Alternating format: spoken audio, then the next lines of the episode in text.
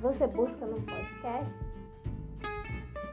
mas este é um super aleatório.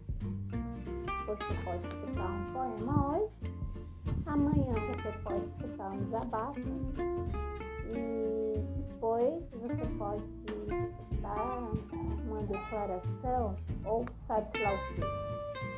Pois é. Vamos ver o que acontece.